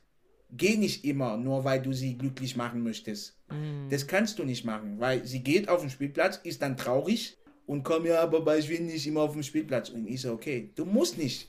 Das musst du nicht. Sag ihr, ich will nicht. Sag ihr das auch ganz klar ich will nicht. Sag ihr nicht vielleicht später, wenn du weißt, später willst du nicht. Sei ehrlich erstmal mit dir und erst dann kannst du mit anderen ehrlich sein. Und das ist, glaube ich, der Fehler, was viele machen. Die wollen andere beglücklichen und vergessen sich dabei. Hm. Und ich sage immer, when you say yes to someone, what you're doing is actually saying no to yourself. Hm. Wenn du jemand ja sagst, sagst du dir gerade nein. Und wenn wow. du die Wahl hast zwischen dir selbst und andere, Nimm dich zuerst. Wir hören das sogar im Flugzeug. Bei Gefahr erstmal ja. deine Maske ja. und dann dein Kinn. ne? Ja. Also ich denke. Ja, ich hätte. Ja. ja. Ich hätte das nämlich jetzt auch nochmal gefragt. Also, wie gehen wir dagegen an, ne? Gegen dieses koloniale Erbe? Und ich finde es sehr, sehr, sehr stark, was du gerade gesagt hast, dieses mit sich selbst anfangen. Ja. Und wirklich ehrlich mit sich sein. Also wirklich tief, und das erfordert eben eine sehr tiefgründige Arbeit. Ja. Ne? Und das ist nicht etwas, was man von heute auf morgen oder auch übermorgen oder nächsten Monat vielleicht ähm, schafft, Ja. sondern es ist eine wirklich sehr langwierige und sehr tiefgreifende Arbeit, Ja. die man auch nicht unbedingt immer alleine machen muss. Ja. Ne? Also es gibt ja Coaches, Psychologen, was auch immer, Therapeuten, Ja. die einen dabei unterstützen können. Aber dass man diese Arbeit machen muss, damit man in der Lage ist, dieses Erbe zu hinterfragen zunächst einmal und dann eben auch zu brechen. Ja, aber weißt du, Julie, ich sehe das ganz einfach, ja, und das habe ich gerade gesagt. Ich versuche das so einfach wie möglich darzustellen, ja. Wenn du jemand Nein sagst, dann sagst du dir Ja. Deswegen bin ich nicht gestört, wenn ich jemand Nein sage, weil ich denke mir in dem Moment, ich habe nicht Nein gesagt, ich habe mir Ja gesagt. Das macht einen großen Unterschied. Oh ja. Ja, das macht einen sehr großer Unterschied, weil wir haben ja Angst oder, oder wir sind ja gestört, ja. Ich möchte niemandem wehtun, ja. Ich möchte niemandem wehtun, okay. Aber willst du alle beglücklichen und dir wehtun? Nein. Ja, am Ende tust du ja doch jemandem Ja, weh, nämlich am Ende selbst. tust du jemandem weh. Ja. Und das willst du nicht. Das willst du nicht. Und das hat auch einen sehr großen Einfluss auf das Selbstvertrauen. Ja. Wenn du immer anderen Ja sagst und dir Nein sagst, was lernst du dir dabei? Du bist keine Person. Du hast keinen Platz. Und wenn du das im Selbstbewusstsein hast, dann ist es schwierig, da rauszukommen. Dann wird es ganz schwierig rauszukommen. Äh, da brauchst du dann solche Coaches, die mit dir sprechen, die dir beibringen, zu lernen, dich selber zu akzeptieren, weil in dem Fall ist es so, du akzeptierst dich nicht und das ist ganz schlimm, weil, wie ich gesagt habe, die Person, mit der du die mehr, die mehr Zeit verbringst, ja, ist dich selbst. Du kannst dich nicht von dir trennen, wenn dich mein Kopf jetzt äh, nervt. Du kannst einfach klick und dieses Gespräch stoppen. Aber kannst du das Gespräch mit dir stoppen? Kannst du nicht.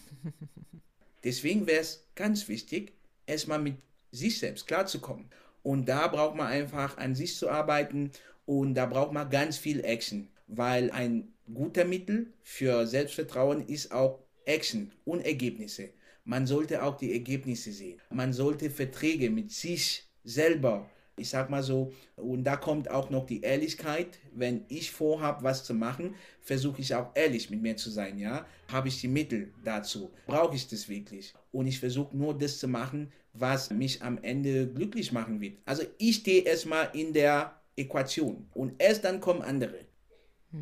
Verantwortung erst bei dir selbst. Ja, Was kannst du jungen Menschen mitgeben, die Orientierung suchen im Berufsleben, aber auch in einem sehr starken Bewusstsein ihrer Schwa ihres Schwarzseins sind ja, und versuchen, das zu vereinbaren? ja. Was kannst du denen mitgeben? Ja, also ich finde sehr gut, dass du so eine, äh, dass du so einen po Podcast startest, ja. Ich bin überzeugt, es wird viel Gutes für Leute machen. Und ich würde sagen, den jungen Menschen hab ein Vorbild, suche dir Vorbilder, suche dir Mentoren.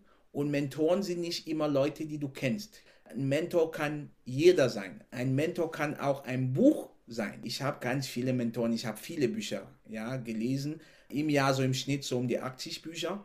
Das sind alle meine Mentoren. Bücher finde ich immer so, also es prägt total. Jemand erzählt seine ganze Erfahrung in einem Buch und das kannst du in einer Woche haben. Wie viel Input das ist, das ist enorm. Und wer keine Zeit hat, ja, um Bücher zu lesen, es gibt heutzutage Audiobücher. Es gibt sogar Zusammenfassungen von Büchern. Das heißt, äh, in zehn Minuten hast du den kompletten Inhalt von einem Buch. Äh, solchen Sachen sollten wir oder sollten Junge jeden Tag hören. Jeden Tag hören. Fährst du zu, zur Arbeit oder zur Schule, hast du eine Stunde im Zug. Anstatt, ich sag mal so, jeden Tag diese äh, YouTube-Video oder TikTok zu sehen, ja, was dir nichts bringt. Klar, du bist äh, gut äh, animiert, aber du kannst auch jeden Tag 10 Minuten, um so ein Audiobook zu hören. Jeden Tag. Und nach einem Jahr, was das mit dir machen wird, ja, ist einfach enorm. Das ist enorm. Suche dir Vorbilder, schau mal, was die machen. Wenn du wie ein Igel fliegen möchtest, ja, dann solltest du wissen, was der Igel macht. Du mhm. kannst nicht einfach von heute auf morgen sagen, okay, ich möchte wie ein äh, äh wie ein ne? wie ein Vogel sein und dann genau, das kannst du nicht. Ne? Ja. Äh, und man sagt immer, der der Vogel, wenn er auf eine Branch, auf einem Baum steht, er hat kein Vertrauen in den Baum oder in den Branchen, er vertraut in sein Federn. Mhm. Und deswegen würde ich sagen, schau mal, was deine Vorbilder machen. Spreche mit denen, frag die nach Ratschläge, was für dich besser wäre. Und ganz wichtig, fange mit dem Ende an. Das heißt, weiß, wo du am Ende landen möchtest, mhm. so dass du den Plan erarbeiten kannst. Wenn du heute zum Beispiel Julie nach Berlin fahren würdest, was würdest du machen? Du würdest in deine Navi Berlin eintragen. Richtig? Ja. Was passiert? Richtig. Die Navi fertig nach Zeig Berlin. Zeig dir den Weg. Zeig ja. dir den Weg. Ab und mhm. zu mal wirst du dich verlieren. Du wirst vielleicht eine falsche Ausfahrt nehmen und was passiert? Die Navi bringt dich dann zurück ja. auf die Straße.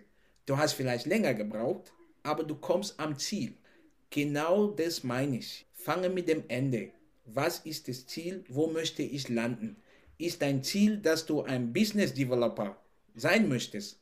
Okay, lege dir das als Ziel und fange an zu überlegen, was brauche ich für ein Business Development? Was macht ein Business Developer? Der macht Vertrieb, der macht Marketing, der macht Customer Success, der macht äh, Customer Management und so weiter. Okay, das heißt, ich brauche das. Ich habe noch Zeit. Ich kann mir, oder der braucht Englisch zum Beispiel. Ich sehe immer ganz viele Leute, ja, die haben das Studium äh, abgeschlossen und erst dann merken die, Englisch ist wichtig. ja. Ja, mhm. Englisch ist wichtig. Ja. Du hattest aber fünf Jahre, um Englisch ja. zu lernen, um ein, ich sag mal so, ein äh, Standardniveau zu haben. Aber diese Zeit hast du genutzt und hast andere Sachen gemacht. Du warst einfach abgelenkt, weil du kein Ziel hattest. Aber hättest mhm. du dieses Ziel gehabt, wärst du immer bei Ablenkung, das heißt, du fährst aus der Straße, wärst du immer zurückgezogen, ja, auf die Straße. Und so wärst du auf dein Ziel äh, gekommen. Ne? Also wow. ganz Stark. wichtig, ein Ziel haben. Also fange mit dem Ende und komm dann am Anfang, so wie mit der Fahrt. Ne? Du gibst Berlin an und dann fängst du an zu reisen. Wow, nice. Vielen Dank, Konstantin. Ich liebe deine bildlichen äh, Darstellungen. Es ist immer sehr schön zu folgen, was du sagen möchtest. Nee, sehr und gern. Wie, was kannst du an unsere weißen Mitmenschen geben? Äh, ich fange vielleicht erstmal mit Afrikanern. Ja, ähm, auch zum Thema Mindset. Schwarz zu sein ist ein Vorteil. Wie ich gesagt habe, wir sind anders. We're not idiots, we just others. Different. Ja, yeah, we just yeah. different. Ja. Nochmal ein Appell an alle, das wird gut tun für die Gesellschaft, äh, dieses Buch lesen, Surrounded by Idiots. Da wird man viel lernen über die Persönlichkeiten und so weiter. Und da können wir auch besser umgehen. Also erstmal für die Afrikaner. Schwarz zu sein ist ein Vorteil ich habe immer dieses Überraschungseffekt. Ich stehe vor einem Weißen und da denkt er sich mit seinen Klischees, ja, äh, Schwarze, okay, vielleicht hat er nichts im Kopf, vielleicht kann er nicht mal Deutsch sprechen und da fange ich an, Deutsch zu sprechen. Da sagen die, fast alle, zu 99 Prozent, du kannst aber gut Deutsch. Und da sage ich, yes sir, ich kann gut Deutsch. ne? Da habe ich erstmal gepunktet ich habe bei ihm gepunktet schon. Und ja, es gibt dann diese Klischees, okay, Schwarze hatte überhaupt was im Kopf. Ich habe viel im Kopf und da punkte ich auch immer. Ich sag mal so, ich fange vielleicht bei minus 100, kommt aber innerhalb von Sekunden auf plus 100 weil der hatte seine Klischees, der hatte vielleicht seine Erfahrungen mit anderen Leuten, ja, was der erlebt hat. Und da sage ich, nicht persönlich nehmen. Wenn du jemanden vor dir hast, der vielleicht denkt, Afrika, wir laufen da mit Löwen, wir schlafen mit äh, irgendwie welche Ehen, ja, äh, nicht persönlich nehmen. Er weiß es einfach nicht. Wir brauchen das nicht zu, zu, zu berechtigen. Das heißt, ich werde nicht versuchen, ihn zu überzeugen, dass wir da auch gut leben, weil ja. es ist auch seine Aufgabe, sich zu informieren. Also mhm. Ignoranz ist heute ein Luxus, ja. Der mhm. soll sich dann auch informieren, so wie wir uns auch informieren hier. Ne? Bist du in Deutschland, bist du nicht informiert, dann bist du auch verloren. Ne? Also für die Afrikaner nutzt das zum Vorteil. Aber wir haben ja von diesem Äußeres gesprochen. Ne? Versuche nicht bei minus 100 zu starten.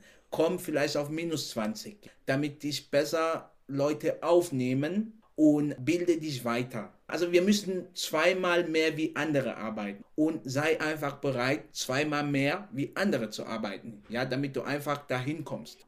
Ich sehe es exponentiell. Am Anfang ist es vielleicht schwierig, aber wenn du dahin kommst, da bist du wie eine Rakete. Und äh, deswegen, wie sagt man das? Ähm, don't be discouraged. Hm, nicht entmutigt sein. Genau, genau. Es ist am Anfang ja. vielleicht schwierig, aber bleib dran bleib dran, ja. Irgendwann kommst du zu diesem Exponentiale, wo du wie eine Rakete bist, ja, wo du eine Bombe bist, ja, und wo äh, die weiße ich Leute auch. Mehr aufhalten äh, richtig, ja. ja. und wo die staunen, oh, was ist das für einer? Äh, wie kann man so schlau sein, ja, wie kann man so, ne? Und da fühlst du dich einfach besser. Aber mach das erstmal für dich, ja, nicht weil du Leute beeindrucken willst oder so. Und für die weißen Menschen würde ich sagen, we just different, ja, wir sind einfach anders wir sind keine Deutsche, wir sind nicht so pünktlich, ja. äh, wir sind nicht pünktlich, wir, wir, wir arbeiten dran, wir versuchen. Ähm, wir sind nicht so, ähm, wir sind relaxed. Ich kann mich erinnern, äh, manche Kollegen bei meinem ersten Arbeit Arbeitgeber, die dachten, ich nehme manche Probleme nicht ernst, ja, weil ich nicht rumgetanzt bin, ja, ich bin nicht rumgehüpft, ja, wie die. Ich war, ich habe immer die Ruhe behalten, habe die Probleme gelöst. Aber die haben mich deswegen nicht ernst genommen, ja, weil die gedacht haben, ich bin unseriös, ja. Wie kann das sein, ja? Der Konstantin, der ist immer gut gelaunt, ja, der ist immer relaxed, ja. Der hat keine Probleme. Und ich habe immer gedacht, ich bin mhm. einfach anders, ja. Ich ja. bin nicht so wie ihr. Und äh, diese künstliche Hektik, die ihr macht, ja, das stört mich auch. Ja, das stört mich auch. Ich hätte auch gern, dass ihr ruhig bleibt. Ne? Ja, äh, ja. Es gab, das kennst du ja, es gibt Kollegen, die sind überall, ja, machen aber gar nichts. Das kennt man. Ne? Und ähm, also mein Appell an die weißen Menschen, wir sind anders, wir haben ganz viel zu bieten und versucht euch zu informieren über die Kultur, über die Personen, über die Länder. Ja, es gibt keine afrikanische Sprache. Ja, Afrika ist ein Kontinent mit keine Ahnung wie viele Sprachen. In mhm. Kamerun alleine haben wir 390 Sprachen. Ja, es gibt keine afrikanische Sprache, also bitte keine solche Fragen, kannst du Afrikanisch sprechen oder so, ne? Wir sagen ja auch nicht, kannst du Europäisch sprechen, ne?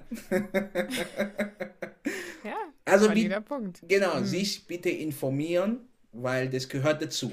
Das gehört dazu. Und wenn man nicht weiß, anstatt irgendwie Vorurteile zu haben, einfach fragen. Einfach fragen, wie ist es so in Afrika, äh, sich mehr interessieren, ja, mit Fragen. Mhm. Und da können wir auch gerne antworten. Und das gilt für alle, aber nicht persönlich nehmen. Ne? Jeder wächst so, wie der wächst. Jeder hat seine Erfahrung. Jeder sieht die Welt in eine andere Farbe. Wenn du oben siehst, wie siehst du anders, wie man von oben sieht, ja. Wenn du unten bist, siehst du oben, wie man von unten sieht, ja. Und ähm, deswegen würde ich einfach sagen, ja, sei menschlich, sei empathisch und denk immer dran, der andere ist anders, der andere hat seine Erfahrungen, der andere hat Sachen erlebt, die wir nicht erlebt haben und interessiert bleiben, ja, anstatt zu verurteilen und in eine Schublade zu stecken mhm. und da nicht mehr rauslassen kommen. Ne? Ja, ja. Ja, genau, das nicht mehr rauslassen kommen. Das ist ja auch nochmal wichtig, weil diese Schublade passiert ja häufig auch einfach sehr automatisch aufgrund der Art und Weise, wie man eben genau. aufgewachsen ist und die Dinge sieht, aber die wieder öffnen. Darum, das ist die eigentliche Arbeit, die gemacht werden muss. Ne? Genau, genau, genau, mhm. genau. Und so wie gilt auch für, für alle, ne?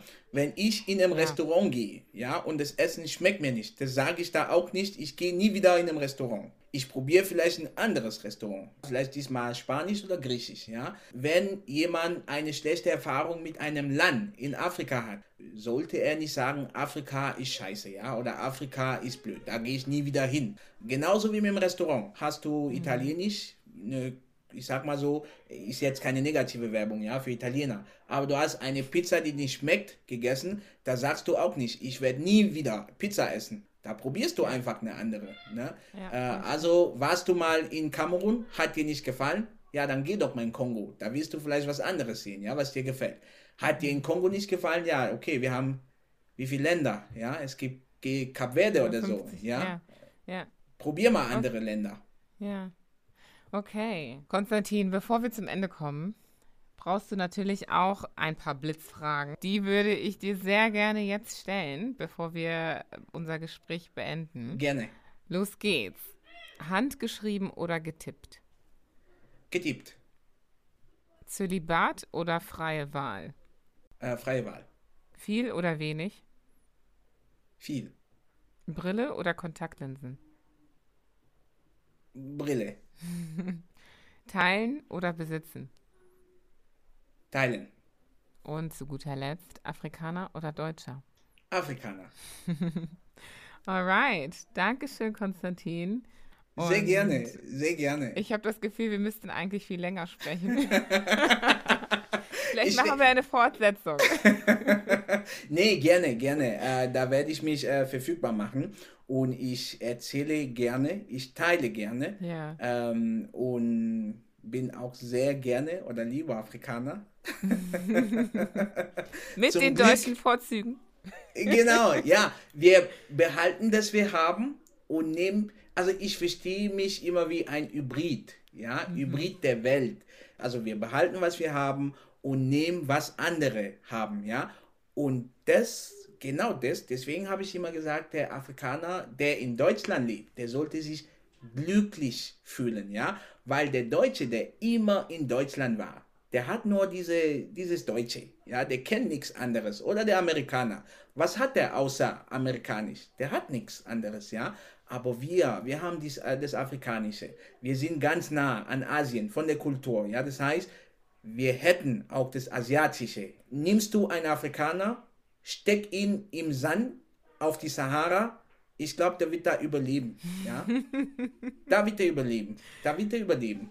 Aber das gilt nicht unbedingt für andere. Ja? Hm, hm. Das ist doch ein richtig tolles Schlusswort, Konstantin.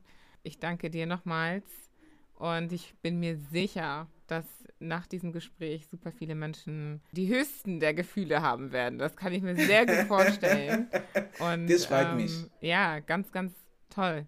Vielen, vielen das Dank. Das freut mich, das freut mich. Nee, danke Julie und weiter so, ja. Ich freue mich auch, äh, andere Gäste von dir zu hören und äh, ich hoffe, ich trete auch mal mit denen in Kontakt, ja, damit ja. wir was für unsere, äh, für unsere Community machen und äh, ja, gerne, gerne, sehr gerne.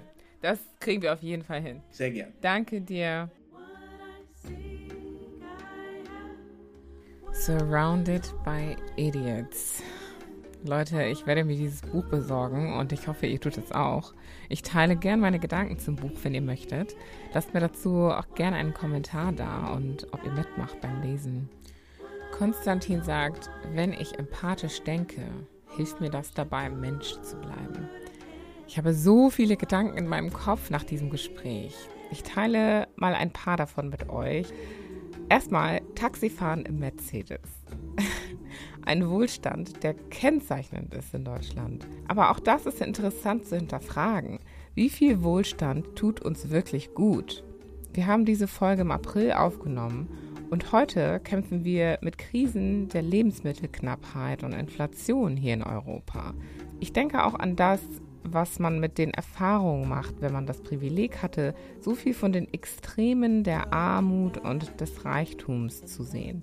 Und wie man sich dann selbst reflektiert, ob man sich davon distanziert und passiv bleibt oder sich als mitverantwortlich dafür sieht, in irgendeiner Weise dazu beizutragen, dass sich ein Equilibrium bildet. Was nun auch immer wieder vorkam in meinen Gesprächen mit den Gästen, ist dieses peinlich Berührtsein von weißen Menschen, wenn sie Beobachter einer rassistischen Situation werden. Ich frage mich, wann die Geschichten mehr werden, bei denen weiße Menschen in Zivilsituationen mehr Courage gegenüber ihren Werten zeigen, dass sie durch ihr Verhalten dieser Würde des Menschen, die unantastbar ist, mehr Gewicht verleihen. Auch hier wieder, wie viel Wohlstand ist gut genug, um dennoch die Misere vor den eigenen Augen nicht zu übersehen und sich diese einzugestehen und dann etwas dagegen zu tun? Und was ist das Narrativ, das wir über Afrikaner und Afrikanerinnen kennen und das, was wir selbst weitergeben? Egal, ob wir weiß oder schwarz sind. Was verkaufen wir, um Konstantins Worte zu benutzen. Verstehen wir, inwiefern wir das Erbe der Kolonialisierung reproduzieren und inwiefern unser Verhalten biologisch noch nachvollziehbar ist? Konstantin hat trotz der Enttäuschung, die mit einem Mangel an Würde ihm gegenüber einhergeht, eine solch ehrenvolle Art und Weise gewählt, damit umzugehen. Also wenn das nicht ein Beispiel dafür ist, Würde zu zeigen, sich zu verkaufen und diesen Teufelskreis des kolonialen Erbes zu durchbrechen, Hut ab an ihn. Liebe Leute, ich hoffe, die Folge hat euch gefallen und ihr seid so wie ich inspiriert und herausgefordert von ihr. Lasst doch gerne einen Daumen hoch da, wenn dem so ist und teilt diese Folge mit anderen Leuten aus eurer Umgebung. Ich danke euch sehr im Voraus und bis zum nächsten Mal bei Afrikaner.